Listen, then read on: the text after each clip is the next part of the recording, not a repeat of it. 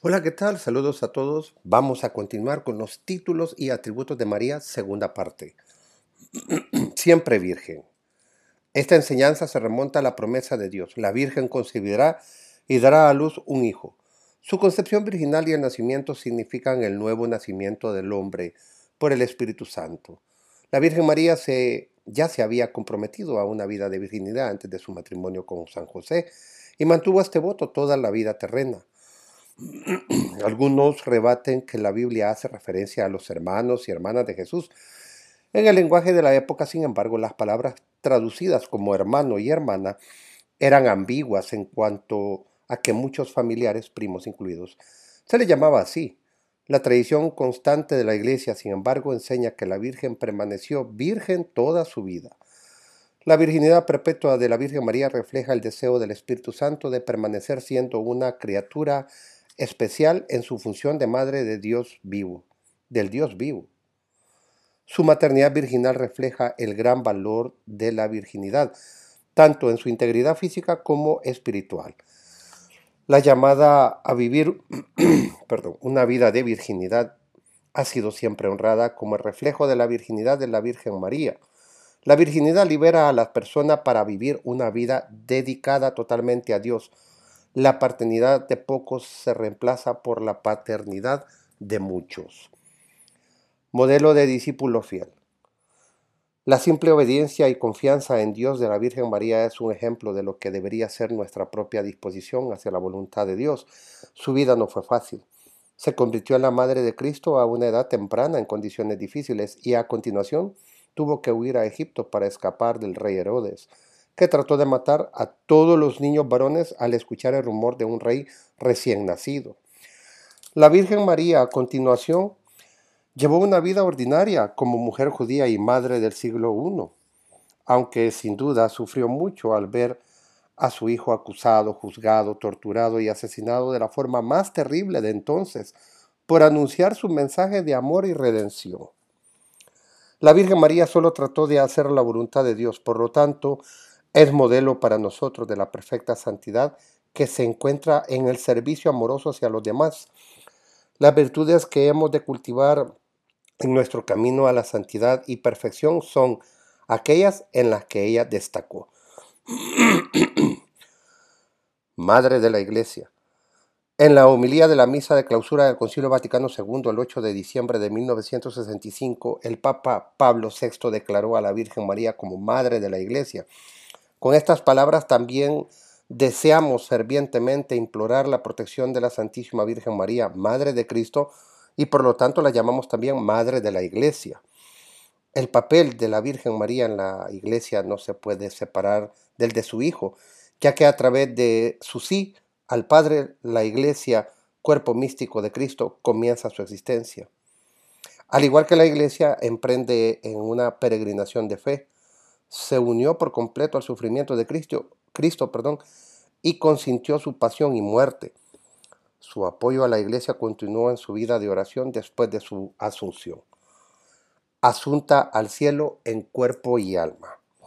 Al final de la vida terrenal de la Virgen María, Cristo elevó su cuerpo y alma a su presencia en el cielo para disfrutar de su recompensa eterna.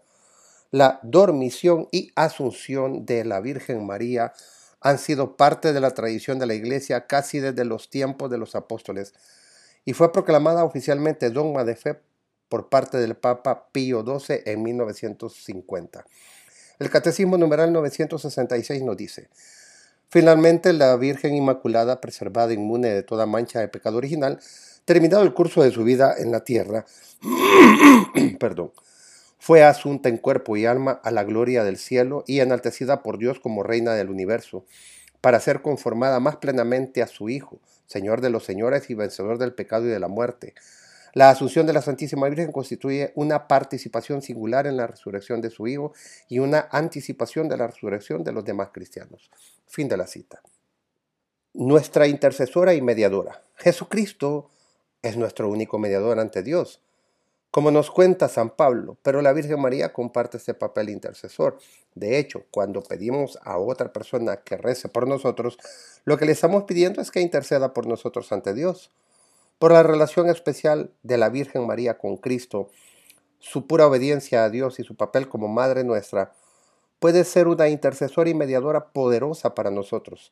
La Iglesia invoca su nombre en la misa y en las oraciones piadosas. Y así hemos llegado al final de esta segunda parte sobre los atributos y títulos de la Virgen María. En el próximo episodio hablaremos sobre los años ocultos de Cristo y daremos conclusiones a este capítulo quinto de Introducción al Catolicismo para dar inicio luego al sexto. Finalmente, en aquello que todo católico debe saber, creemos los católicos en los dogmas que no están en la Biblia. Bueno, la Iglesia no puede enseñar nada contrario a la Escritura. Recuerda, sin embargo, que el depósito de la fe incluye la Sagrada Escritura y la tradición. Los dogmas de la Inmaculada Concepción y de la Asunción, por ejemplo, son elementalmente son elementos, perdón, fundamentales de la tradición que el magisterio conserva y proclama bajo la protección y guía del Espíritu Santo. La descripción del arcángel Gabriel a la Virgen María como llena de gracia sugiere un nivel de santidad incompatible con toda mancha de pecado original. La Iglesia siempre ha distinguido que la pureza que salvó a la Virgen María del pecado original fue un regalo de Dios Padre, a quien la preparó desde toda la eternidad para dar a luz a su Hijo. La asunción se relaciona con la Inmaculada Concepción y su vida libre de pecado. Y esta tradición también proviene de los tiempos de los apóstoles. Como la muerte es una consecuencia del pecado original y como la Virgen María estaba libre del pecado original y no pecó durante su vida, no tenía por qué experimentar por tanto la muerte.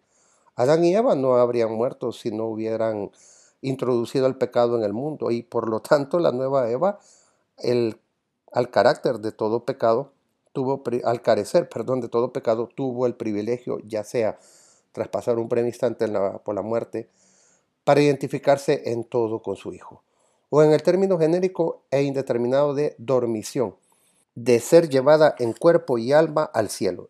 La asunción de la Virgen María se considera también uno de los primeros frutos de la redención de Cristo en sí mismo, por cuanto que ella, que está libre de pecado, alcanzó su cuerpo glorificado inmediatamente al final de su vida terrenal.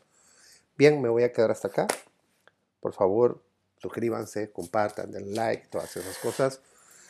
Me disculpo si hay errores, que a veces me cuesta un poco por las ocupaciones que tengo, pues dedicarle tiempo a esto y procuro hacerlo lo mejor posible, pero igual sé que me equivoco y por eso estoy en constante trabajo de mejorar. Desde ya, gracias. Dios les bendiga y nos vemos hasta la próxima.